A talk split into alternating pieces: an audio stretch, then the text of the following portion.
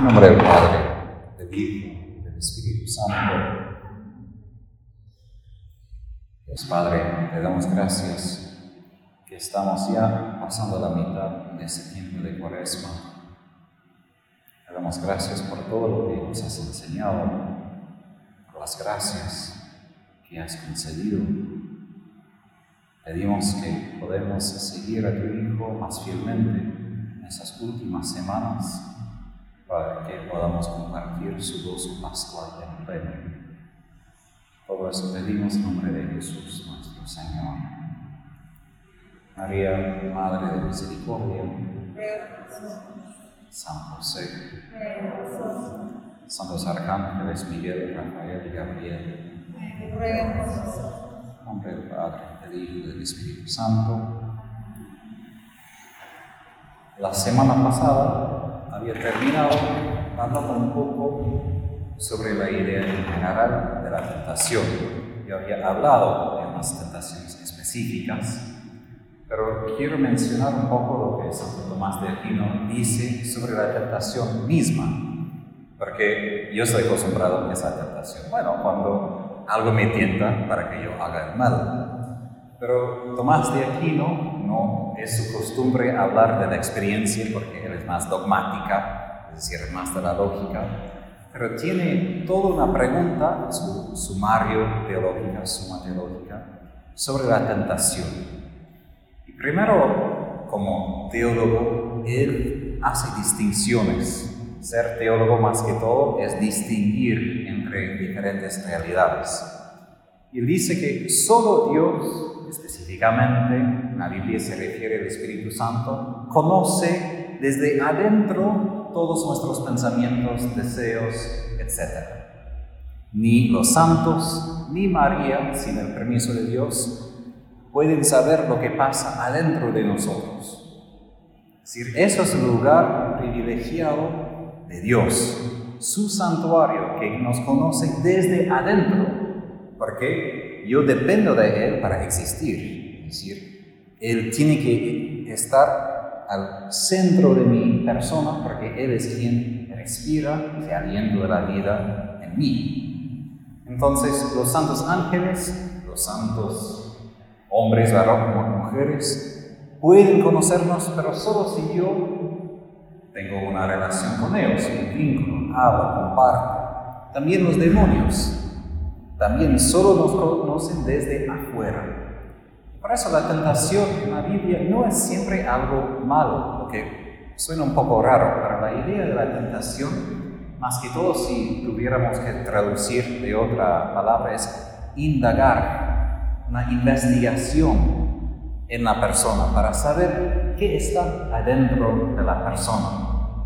Entonces, Dios a veces ¿qué hace? Él nos pone en pruebas, decimos, ¿no? Él no nos tienta para hacer el mal como Satanás. Pero Dios da pruebas o permite pruebas, ¿para qué? No porque Él no sabe, sino porque nosotros no sabemos muchas veces lo que está dentro de nosotros. Yo creo que el primer sábado hablé de los santos ángeles que como puros espíritus, ellos conocen a sí mismos así, todo, imagínate su terapia psicológica, ¿no? No tienen que tener muchas sesiones, simplemente directo, a un cerebro al otro, punto fin, ya, ya comunicado todo. Nosotros necesitamos a poco, la persona que hace preguntas, vamos a la casa, después tenemos que averiguar más. Y toda la vida estamos descubriendo al fin quiénes somos. Entonces Dios permite pruebas para qué? Para que nosotros descubramos de verdad está en nuestro corazón. Y a veces hay como parte bromas, pero parte en realidad lo que pasa que hay bromas de los católicos que rezan frente al Santísimo, muy devotos, aman al Señor, dicen que mándame donde quiera, y después alguien hace, ¿qué quieres tú? es decir, piensan que son muy devotos, que aman al Señor, pero cuando les toca la realidad, se dan cuenta lo que de verdad está en su corazón. Y nosotros tenemos ese problema también en general en nuestras vidas, hicieron un estudio, unos psicólogos de Estados Unidos católicos, y les doy como ejemplo, ¿no? y eso es parte de la razón que meditar y rezar con el ejemplo, sin practicar, nos lleva no a humildad, sino a más orgullo y soberbia.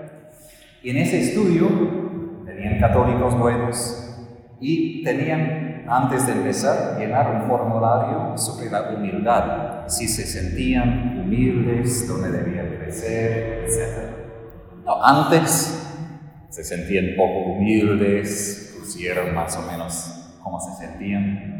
Leyeron 10 minutos sobre la virtud de la humildad.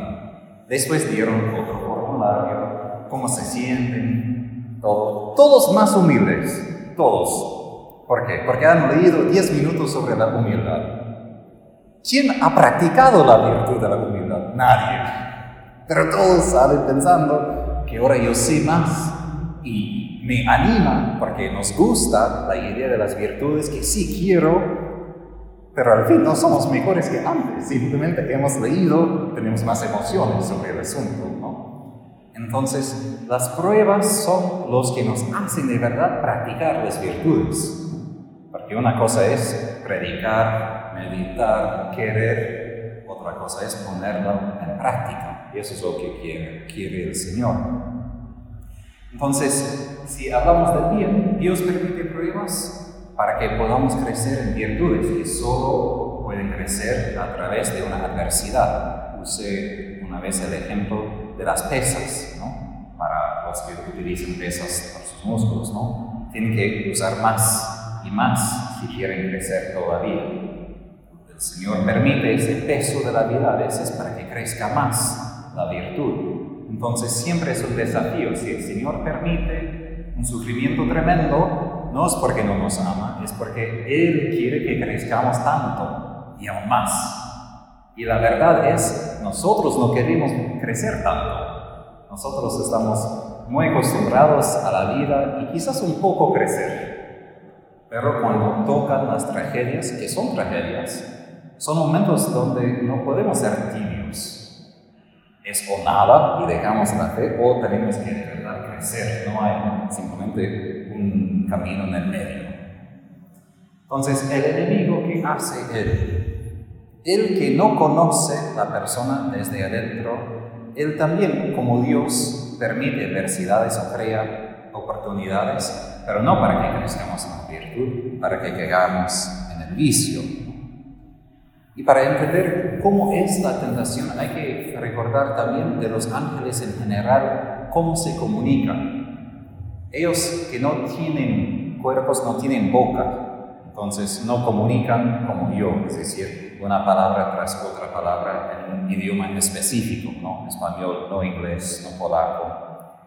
Ellos comunican de un modo instantáneo entre ellos, es decir, ellos pueden comunicar como la luz de su cerebro, no luz como física, pero cuando entendemos algo como tenemos la luz de entender, transmiten esa luz directamente. Y nosotros, ¿cómo experimentamos esto de su parte? Porque eso es como la desigualdad. Ellos son mucho superiores, que entienden mucho más allá que nosotros. Nosotros necesitamos imágenes, palabras, todo esto. Ellos primero utilizan nuestra imaginación.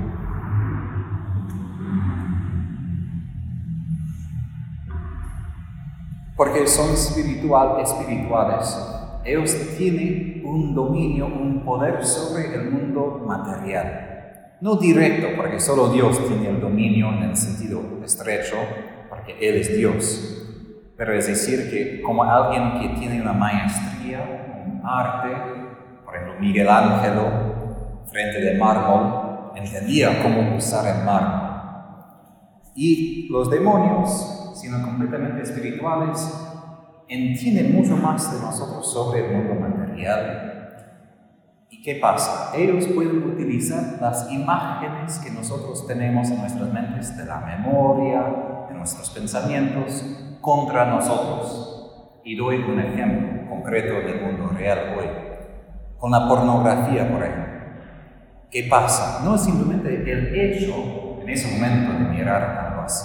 Es que ahora lo que no estaba en mi mente, ahí ahora está. Y ahora el enemigo puede usar esto contra mí. Es decir, los niños, por ejemplo, de 10 años que empiezan con esto, nunca pueden borrar esto completamente de su cerebro. Y ahora habrá tentaciones que antes no podrían haber pasado en sus mentes. Claro que puede pasar otras tentaciones, pero digo, el enemigo solo puede usar lo que ya está. Él no puede de la nada introducir algo que nunca he visto, nunca he imaginado. Porque Él solo puede, Dios puede crear de la nada. Ellos solo pueden usar lo que ya existe. También lo que ya existe en mi mente. Y por eso es tan importante cuidarnos en lo que vemos, no solo la pornografía, pero las películas, la música, todo esto porque implica que algo entra a mi mente. En un momento quizás no fue tan malo, pero después el enemigo sabe cómo transformar esto en algo que me hace mal. Entonces, ellos utilizan nuestro espíritu, es decir, nuestras facultades espirituales, la mente, el intelecto y la voluntad contra nosotros. ¿Y qué pasa con la imaginación? Pocas veces tenemos la imaginación solo intelectualmente. Yo imagino a una persona tomando mate, no. Es decir, cuando tenemos imágenes en el cerebro, suscitan emociones y esto, por ejemplo, tomando el ejemplo de la sexualidad, es algo que toca a cada uno de nosotros como pecadores, que suscita algo en el corazón. Y hasta a veces, yo estaba en exorcismo, les digo la verdad, no para ser brusco, pero es algo que para mí no sabía. Al fin del exorcismo, hicieron la pregunta cómo fue para todos. Muchas personas dijeron que bueno, yo sentía muy excitado sexualmente durante el exorcismo. Y yo como, ¿qué pasa? Y ellos dijeron, porque el enemigo hasta, porque tiene dominio sobre lo material, puede hacer esto a nosotros también. No siempre es esto, es decir, cada vez que uno siente eso no es porque el enemigo lo hace. Pero digo, ¿por qué? Porque las imágenes, las emociones, son conectados a nuestro cuerpo. No somos simplemente espíritus con un cuerpo, somos nuestro cuerpo. Entonces eso muestra qué débiles que somos frente del enemigo. No hablo eso simplemente para darles más poder, pero como dije en la homilía, debemos reconocernos débiles, pecadores, porque la primera cosa que Satanás hace o quiere que hagamos frente a la tentación es que pensemos que somos mejores que somos, que sabemos más, que entendemos más, que somos más fuertes. En realidad no somos. Y eso fue parte de la equivocación primera de Eva, que empezó a hablar con Satanás. No hablemos con él. Sea que él puede decir verdades por la mitad. Él puede decir algunas cosas porque Él retiene toda la información natural que Dios infuso en su mente al momento de la creación. Y por esto hasta los ateos pueden ser muy inteligentes. La tecnología de hoy, que es buena en sí, puede tener en parte su origen en el enemigo, porque ellos retienen toda esa información sobre el mundo material. Entonces, ¿qué debería haber hecho Eva y Adán? huirse, huirse, ni hablar, ni intentar. más, puede abrir la puerta para. Entonces, es importante en el momento de la tentación tener ese momento de pensar, ahora, ¿quién me está hablando? Porque son imágenes de nuestras mentes. Entonces a veces ni nos damos cuenta que es la tentación, ¿no? Porque si son cosas que yo he visto, o mis propios pensamientos, o mis emociones, a veces ni nos damos cuenta que alguien está suscitando esto. Porque he dicho esto antes, que el enemigo trabaja, funciona su mejor cuando, cuando él está haciendo todo y se retira. Y pensamos que, no sé, es mi psicología es algo no de mí, es mi problema, lo que sea. Entonces, esto de reconocer que estamos en una batalla sobrenatural que exige como armas ayuda sobrenatural también. San Juan de la Cruz, cuando describe la noche oscura, habla de que Dios, por su amor hacia nosotros, no permite que, que sintamos el poder del enemigo en completo. A veces sentimos, ¿no? Tentaciones y todo, pero Él dijo que en la noche oscura, el Señor, para ser la persona más y más fuerte, permite que el, enemigo tenga más y más poder, porque todo lo que pasa es siempre según su voluntad. Es decir, si el enemigo me tienta, solo por el permiso de Dios, no porque Dios quiere que yo caiga, sino que el Señor sabe que yo puedo aprovechar ese momento para crecer. Entonces, a veces nos confundimos también en la tentación que si paso por tentaciones, algo mal me está pasando. Bueno, por un lado sí, pero que soy un pecador peor porque ahora tengo esas tentaciones y qué está pasando. Y No, hasta nuestro fundador San Stanislao dijo que es lo peor no tener tentaciones porque, porque Dios no tiene confianza en ti.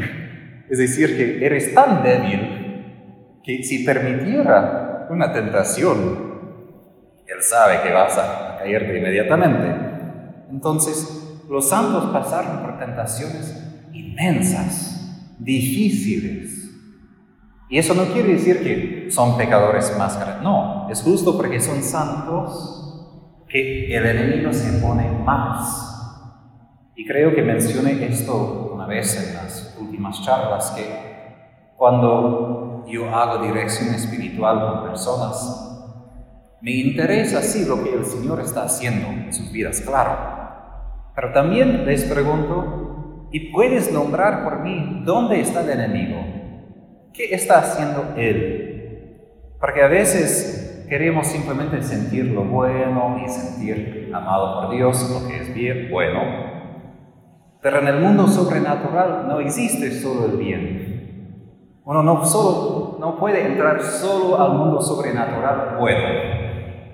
Si uno entra al mundo sobrenatural, va a entrar en la pelea inmensa y va a sentir más y más fuertemente la oposición total entre Dios y entre Satanás y uno va a sentir más y más. Y parte de la tentación es que el enemigo quiere que nos identifiquemos a nosotros según estos deseos, esas imágenes o esas decisiones. ¿Por qué digo esto? Es una cosa no acceder a la tentación misma, y eso es bien importante decir que no. Pero más allá del momento mismo, ¿Qué tenemos que hacer en esa batalla contra la tentación? Es reconocer esas imágenes quizás son mías por mi propio pecado, sí, pero esa tentación también tiene un poder que viene de otra persona, fuera de mí, con quien quiero decir, no tengo nada que ver con él, nada que ver. Porque siendo pecadores, hijos de Adán y Eva, ¿Qué pasó? En el jardín deberíamos tener solo un vínculo con el Señor, sus ángeles, entre nosotros, y ningún vínculo con el enemigo. Y ahora, por la locura de ser pecadores, nosotros damos la mano al enemigo tenemos un vínculo con Él, pensando que Él nos va a dar unas cosas que necesitamos. Y como mencioné, porque son, existen satanistas, porque quieren dinero y el enemigo lo está en cambio por sus armas y todo esto.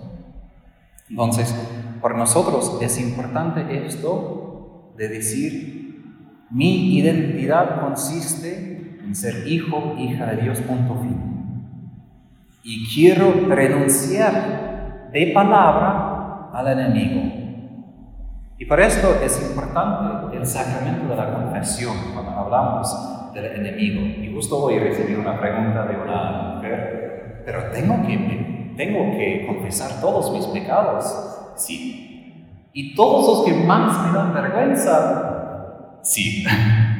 No porque es fácil, yo sé. hay temas delicados de que hay que mencionar en la confesión. Entiendo. Pero ¿por qué? Porque si el enemigo no conoce mi corazón, no importa si yo he dicho al Señor, ah, perdón por esto y me siento mal, porque el enemigo no lo escucha. Yo tengo que decir de voz alta para que el enemigo escuche, no soy tu amigo, ni tu esclavo, ni nada que ver contigo. Yo renuncio punto fin. Eso es mi parte, eso es el poder que tenemos por el bautismo, de renunciar a Satanás, de renovar ese compromiso bautismal. Pero además de esto, parte de lo que el sacerdote puede hacer es la absolución. Estamos acostumbrados de pensar en esto como perdón por los pecados, lo que no es lo que quiere decir la palabra absolver en latín.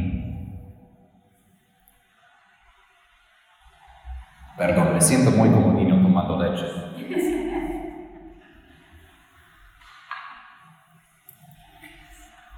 En latín, absolvere quiere decir exactamente, bueno, uso el ejemplo de Hesmar esta semana pasada. Le mandé ir al jardín con las enrederas que estaban creciendo en los arbustos. La vuelta crece y casi chocan, ahogan las otras plantas. Absolver es justo desatar. Imagínense todas las enrederas que tenemos en nuestros corazones por nuestros pecados y el enemigo, como el serpiente, si pensemos en los anacondas o serpientes grandes, ¿qué hace el enemigo? Así, nos ata. Y por esto los exorcistas, utilizan oraciones para atar al enemigo, hacer lo opuesto a él, que él se quede atado así. Entonces, cuando el sacerdote absuelva, él desata el poder del enemigo sobre la persona que confiesa.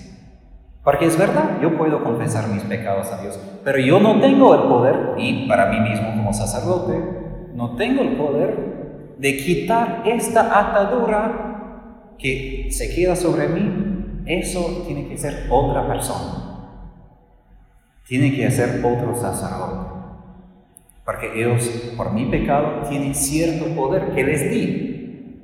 Pero parte de nuestra trama es que lo que yo di, ahora no puedo recuperar. Yo tenía esa capacidad de, de defenderme contra el enemigo y no permitir que tenga ningún dominio sobre mí, pero el momento que pequé, les di las llaves y él siendo el enemigo nunca, ah, Tadeo, aquí está. No, nunca me dará. Y es Jesús, es el único que es más fuerte que el enemigo que lo puede agarrar de sus manos y dármelas otra vez. Menciono todo esto porque el poder del enemigo en la tentación es un poder real.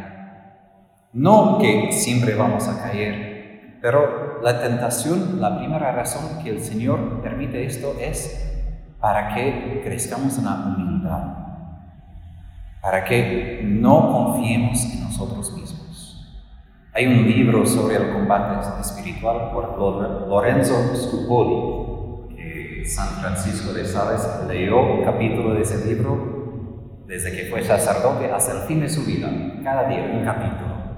Y el primer capítulo, el sacerdote dice que la batalla principal en la vida espiritual, que es no confiar en uno mismo, sino confiar en Dios. Porque nosotros Pensamos que puedo, soy capaz, pero en el mundo sobrenatural no puedo nada. Es verdad, en este mundo yo puedo correr, yo puedo hacer muchas cosas, ¿no? Pero cuando entro al nivel sobrenatural, no soy capaz. Entonces, las tentaciones me llevan a entregarme completamente en las manos de Dios, frente al enemigo, de reconocer él es más fuerte que yo sin la gracia de Dios. Y con esto, ¿qué hacemos en los momentos de la tentación? Por esto, lo peor es quedarse solo. Peor. ¿Por qué? Si yo me enfrento al enemigo, ¿quién va a ganar? En Estados Unidos yo estaba en el Parque Nacional de Yellowstone, que está en Wyoming. Es muy popular, tiene estos geysers, esos lagos rojos y ah, rosados de diferentes colores. ¿no? Y ahí yo veía unos lobos, porque hay muchos animales allá, y no sé en español, elk, no sé si ustedes. Es como un moose, es grandote, pero es más chiquito, pero todavía grande. Y los lobos, ¿qué hacían? Primero corren, ni intentan atacar, simplemente corren, corren, hacen círculos. ¿Y qué pasa? Intentan ver cuál es lo más débil porque después que hacen, asustan a todo el grey y todos corren, pero el más débil que hace no puede correr a la misma velocidad, entonces se queda atrás. Y después, nunca los lobos intentan atacar todos juntos, nunca. Después atacan al que se quedó atrás. Porque los lobos saben, bueno, porque atacar a todos nos van a matar a nosotros. Pero a este único sí podemos. Claro que cuando estamos en el momento de la tentación, cuando tenemos el cerebro lleno de imágenes, el corazón palpitando deseos o emociones de cualquier tipo, podemos rezar. Y eso es cierto. Pero imagino que si somos honestos, si yo estoy en un momento de tentación y mi mente va por otro lado y mi corazón tiene emociones fuertes, no sé si voy a alcanzar derrotar al enemigo simplemente rezando un Ave María o intentando rezar. Enfatizo eso porque la iglesia es el lugar donde podemos vencer al enemigo. Otras personas son necesarias para mi crecimiento espiritual. Punto fin. No hay manera que yo un día tenga la fuerza de derrotar al enemigo. No hay. Ni Jesús, si miramos bien, Jesús, y ahora no se ve con la luz, al lado María, y al otro lado Juan. Hasta Jesús mismo, cuando derrotó al Satanás al Calvario, no lo hizo solo, hizo con su mamá. Por eso se habla a veces de María como corredentora, ella que cooperaba con Jesús en ese momento. Porque si ahora voy a hablar un poco de la teología detrás de esto.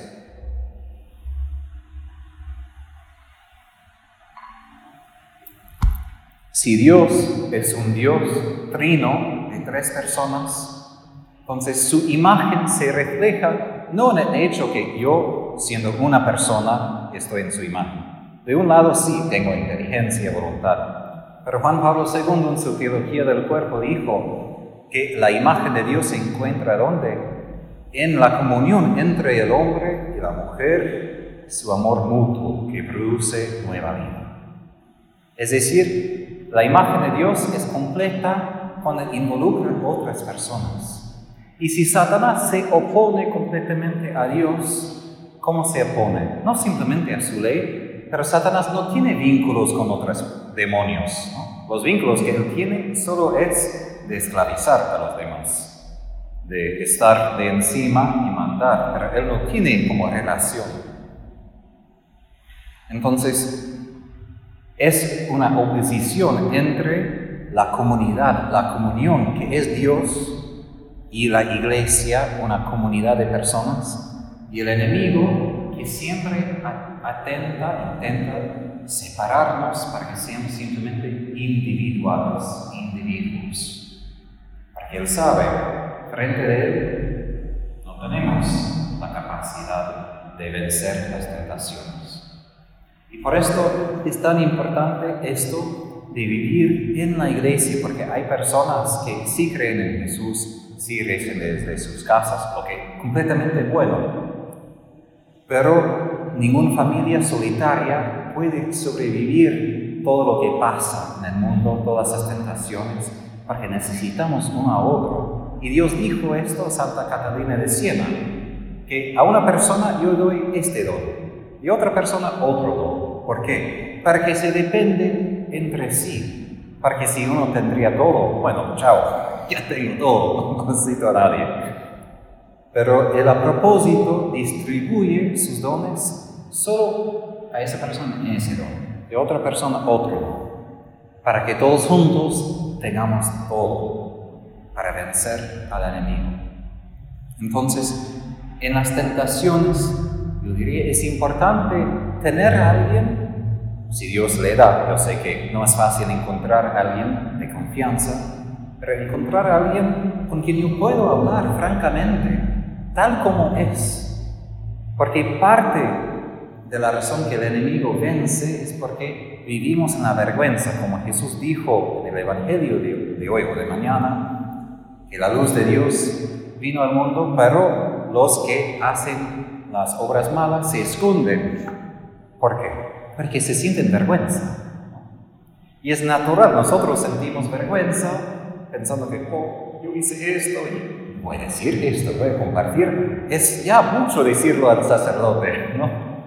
Pero tengo que decirle a otra persona.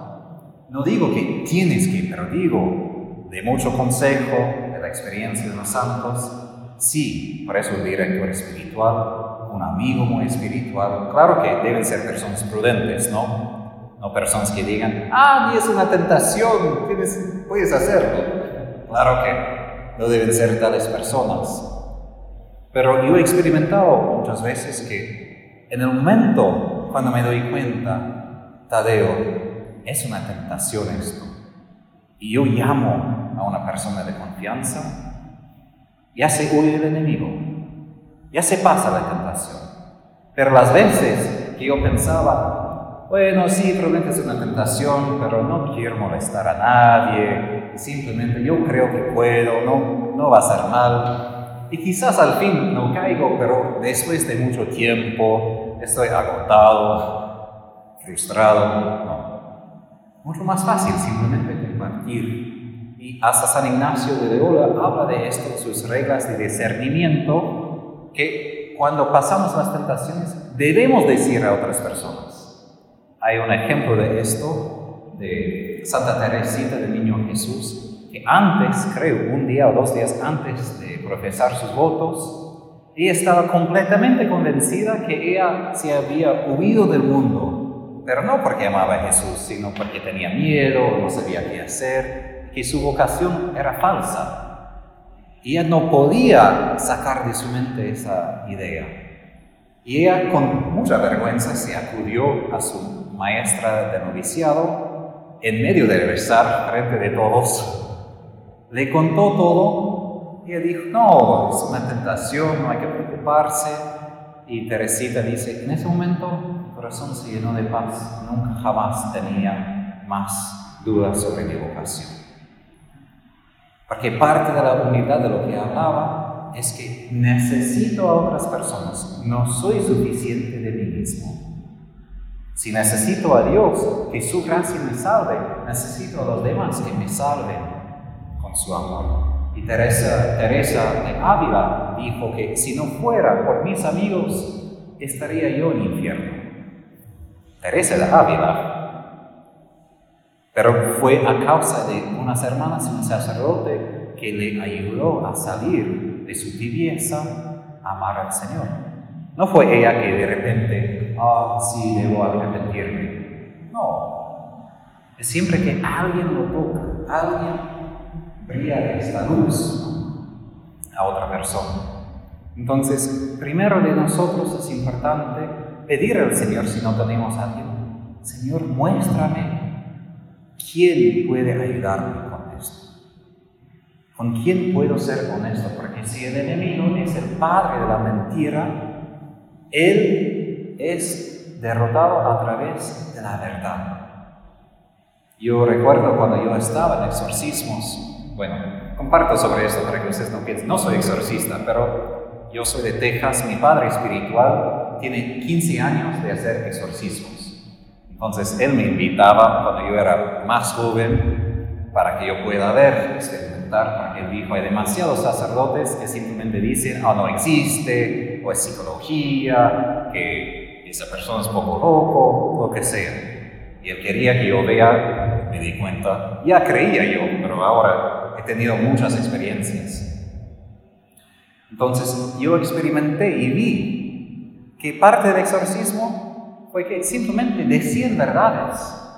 esta mujer es hija de Dios, pertenece a Cristo. Y explotó. La sangre de Cristo ha pagado por todos sus pecados. Se revolta. Es decir, la verdad es lo que desata las ataduras del enemigo. Y por eso es necesario para nosotros decir la verdad. No simplemente pensar y tener verdad, es decir, la verdad con valentía. Eso es parte del don del Espíritu Santo. Nosotros pensamos en sabiduría, conocimiento y todo. Pero el primer don del Espíritu Santo que aparece en las Escrituras o Nuevo Testamento es lo que se dice en griego aresia, es decir, la valentía de hablar. Pedro, que antes negaba a Cristo tres veces frente de una esclava, ahora ¿qué hace? En Pentecostés está hablando a todos y con valentía, sin problema. Es decir, esa capacidad de decir la verdad y hasta la verdad del pecado viene del Espíritu Santo. Y necesitamos esto porque es la verdad, no simplemente una verdad como dos y dos es cuatro. Es la verdad que yo poseo. Y por esto una cosa también, no solo de hablar de mis pecados, por ejemplo, mis tentaciones a otras personas, de confianza, pero también parte de lo que ayuda en las tentaciones es decir verdades. Yo soy hijo de Dios, porque ¿Cuántas veces yo conozco a mí mismo y otros cristianos que tienen una autoestima más baja que el suelo? Que piensan muy mal de sí mismo. Y eso no es la humildad. Criticar a uno mismo, juzgar a uno mismo. Yo me sorprendí, pero un exorcista me, me dijo, Tadeo, eso también es pecado. Ni eres tú el juez de ti mismo, Debemos hacer examinaciones de conciencia, pero Jesús es mi juez. Yo no soy mi juez. Debo pedir a Él que Él me juzgue según su amor y su misericordia. ¿Por qué digo todo esto?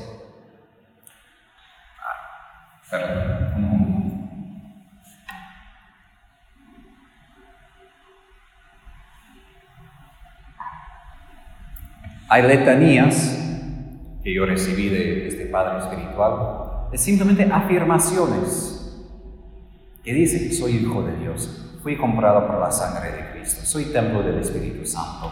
Son cosas de las Sagradas Escrituras.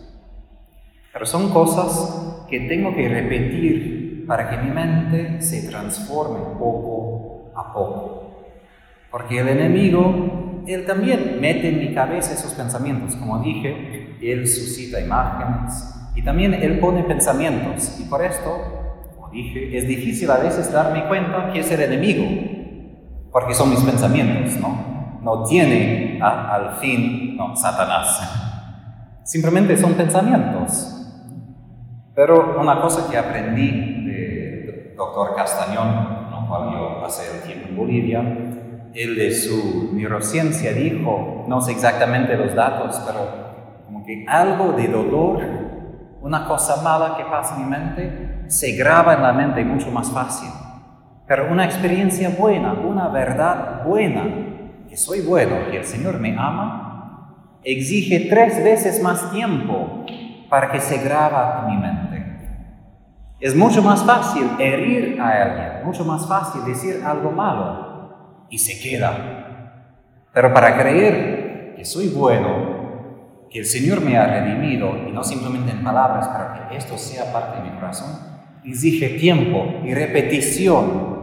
Por eso es también necesaria la oración, la meditación, porque no tenemos que pasar mucho tiempo para tener los malos pensamientos. Ya vienen, estamos acostumbrados.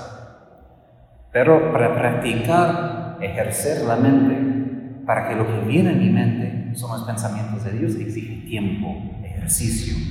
Por eso creo en una humildad dije que la palabra en griego para ejercicio de cualquier tipo físico del cuerpo es ascética, lo que decimos en español, la vida es ascética. Es la vida de ejercicio. Tenemos que ejercer la mente también. Y Evagrio de Ponto, que fue un monje en el desierto de Egipto, él utilizaba las Sagradas Escrituras de este modo para, para vencer la tentación. Si tenía pensamientos del enemigo, tenía como grabada su mente las declaraciones de la Sagrada Escritura, para que yo pueda confrontar la mentira con la verdad de Dios. También necesitamos eso no solo para nosotros, sino que si alguien acude a nosotros, también tengamos una palabra para dar a ellos. Y esto fue parte del problema con Eva. Ella un poco recordó lo que Dios dijo en el jardín, pero no por completo. Es decir, tenía algo de conciencia sobre esto, pero no la recordaba bien, no la agarraba a su corazón.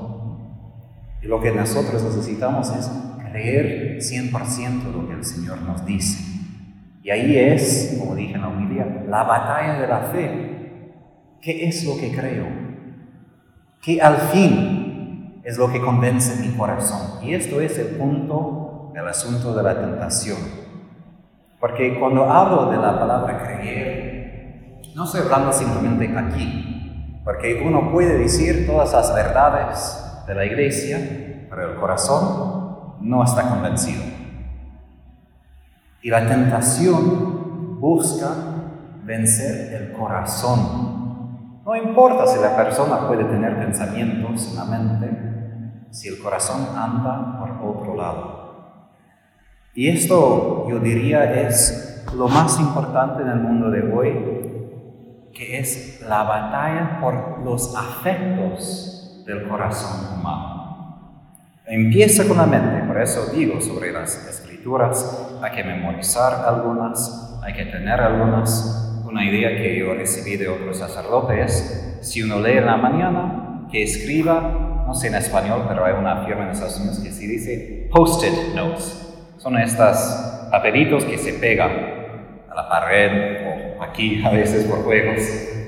Pero que escriban un versículo de la mañana para que lo tengan durante todo el día y repita, y repita, repita, para que esto sea el guía de día, del día, porque si no las circunstancias va a guiar el día, mis miedos va a guiar el día. Comienza aquí, porque así el enemigo empieza a susurrar los pensamientos y todo. Y después, ¿qué pasa? De un de una bola de nieve en la montaña, en la cima, se comienza el avalanche. Y el avalanche es el corazón. Y el enemigo quiere nuestra lealtad. Por eso hablé de la identidad, de un vínculo. Y el Señor que busca también la lealtad de nuestro corazón. Y creo que lo que más es difícil aún para mí, en mi vida espiritual, para crecer, no es simplemente venir a misa o rezar o hacer lo que debo. Es preguntarme, pero Tadeo, ¿a dónde van tus afectos? ¿A dónde van tus emociones? ¿Dónde está tu corazón? Porque puede ser que estoy haciendo todo bien. Estoy en la misa, predico, hago esto, el otro, todo bien. Pero mi corazón ni soy consciente, porque tengo que hacer tantas cosas eso está en otro lugar. Y esto es la materia para la tentación, porque el enemigo se da cuenta de todos los miedos que tenía durante el día. Él se da cuenta que estoy agotado, estresado, que no aguanto más. Y él se da cuenta que si yo no soy consciente de mi corazón, no estoy guardando mi corazón para el Señor y está abierto a su ataque. Entonces, es bien importante porque el Señor no quiere simplemente un amor donde digamos, así Jesús te amo. Quiere un amor desde el corazón, un afecto, un afecto profundo de personas que no pueden vivir sin Él. Como dice el doctor a veces, que Jesús no tiene, pero quiere fanáticos personas, como decimos en inglés, head over heels, que aquí la cabeza está por el decir, personas completamente locas por el Señor. que no les importa lo que opinan los demás, porque sus corazones son tan emocionados por el Señor que harán cualquier cosa, aun si parece estúpido tonto a los demás. Entonces, es importante cada día, para mí, creo que ya hablé de esto un poco, de escribir un diario. Porque yo, yo comparto un poco como sacerdote, como mencioné, yo puedo hacer todo bien durante el día. Y estoy feliz de ser sacerdote, no niego esto. Pero yo también soy Tadeo, no simplemente soy persona que hace ministerio, ya también tengo mis preocupaciones, mis dolores, mis heridas. ¿Y qué pasa si me involucro tanto en lo exterior? Abandono lo interior, que es donde existe la batalla. Y escribir cada día para mí es volver a mi jardín, mi jardín de Edén, donde vive el Señor en mi intimidad conmigo y digo, sí, yo cuido a los demás, pero primero tengo que cuidar mi corazón, lo que Adán no hizo. Yo quiero quedar, perdón, yo quiero preocuparme por mi propio corazón. Puede abrir eso. Es importante esto de tener tiempo cada día para mí mismo. Y a veces una trampa del enemigo, una tentación del enemigo que es que nosotros damos tanto, nos agotamos, que no tenemos nada para nosotros mismos ¿Qué pasa? No tenemos la fuerza para combatir con el enemigo. Y si Él derroca a nosotros, ahí se va todo el resto con los demás. Porque si yo soy enfermo, no puedo ayudar a los demás. Entonces, escribir 5, 10, 15 minutos, algo para describir mi corazón, es lo que me hace capaz de dirigir mi corazón más a Jesús. Porque ¿qué pasa? Yo sé que cuando tengo días agotadores, mi corazón oh, pienso en esto, pienso en otro, ah, yo compré esto y no sirve. Mis emociones están por todos lados y no tienen nada que ver con Jesús, lo que me hace triste, ¿no? Porque tengo las emociones muy suscitadas porque esas cosas pasan de inmediato y pierdo la vista lo que da más me debo emocionar es Jesús.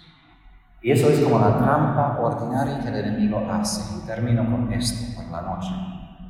Es un cerco al corazón humano de preocupaciones que suscitan mis, corazones, mis emociones para que más se preocupe por esas cosas, esas cosas que son exigentes, que tengo que resolver, tengo que preocuparme por esto. Pero se queda a otro lado un amor profundo de afecto hacia Jesús. Entonces, momentos de tentación son momentos donde nos damos cuenta, mi corazón va por otro lado. Mis emociones todavía no van a Jesús, van a otras cosas. Porque piensan que ahí voy a, voy a tener la alegría que necesito, ahí voy a tener el descanso que quiero, ahí voy a tener el placer que quiero.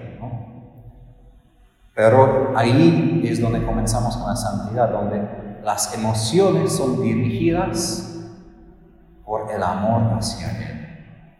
Y esto exige cada día un poco, ¿no? Cambiar el curso de mi corazón. Si va por ese lado, un poco más al centro, ¿no? Y empiezo otro día, un poco más. Pero eso de escribir ayuda mucho, de conocer a nosotros mismos antes de la tentación. Porque si yo escribo, si me conozco, si me doy cuenta, el enemigo no puede usar esto contra mí porque yo ya sé, ya voy a usar esa información para no caer en la tentación y para darme cuenta que cuando ese pensamiento viene, no simplemente mi pensamiento, eso es el enemigo que está cerca y necesito el poder de Jesús para salir de este momento. Bueno, como siempre terminamos con la oración. Los que quieren salir pueden, los que tienen preguntas se pueden quedar 15 minutos más.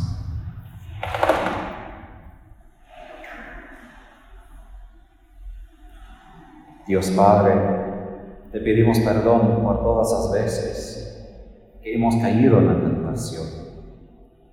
por las veces que no hemos sido fieles a tu amor. Pedimos que Jesús nos ayude, nos enseñe cómo enfrentar al enemigo, cómo ser fiel a tu voluntad, cómo crecer en las virtudes para que podamos ser completamente tus hijos e hijas.